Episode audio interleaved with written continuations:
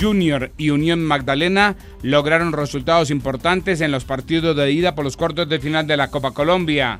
El equipo barranquillero se impuso 3 por 0 Nacional en el Estadio Metropolitano. Su técnico Juan Cruz Real. Creo que sí es un buen partido, tenemos que estar con los pies sobre la tierra.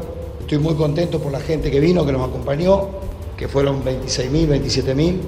Y bueno, y en cuanto al partido, creo que, que hicimos varias cosas buenas, hay otras que tenemos que corregir. Y después sí, muchas cosas positivas, pero hay que estar tranquilo, ¿no? Hay que estar tranquilo, falta todo un segundo tiempo allá en Medellín.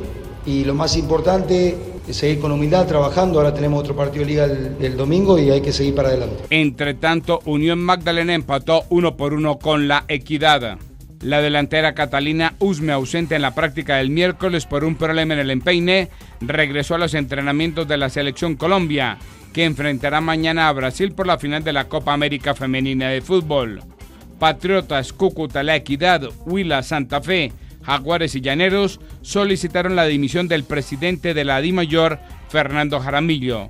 Sobre el tema dijo Eduardo Méndez, presidente cardenal. Santa Fe hace dos años trabajó y consiguió votos para que el doctor Fernando Jaramillo llegara a la DIMAYOR. Después, y hace más de un año y medio, y, y de frente le he dicho al doctor Jaramillo que no comparto ni he compartido la forma en la que él ha, estado y llevo año y medio casi el mismo tiempo que llega de hacer una oposición sana, transparente y de frente. El gerente deportivo de la entidad, Vladimir Cantor, fue despedido en las últimas horas.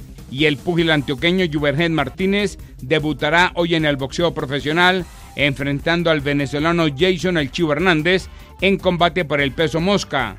La reunión se celebrará desde las 7 de la noche en el Coliseo Elías Chewin de Barranquilla.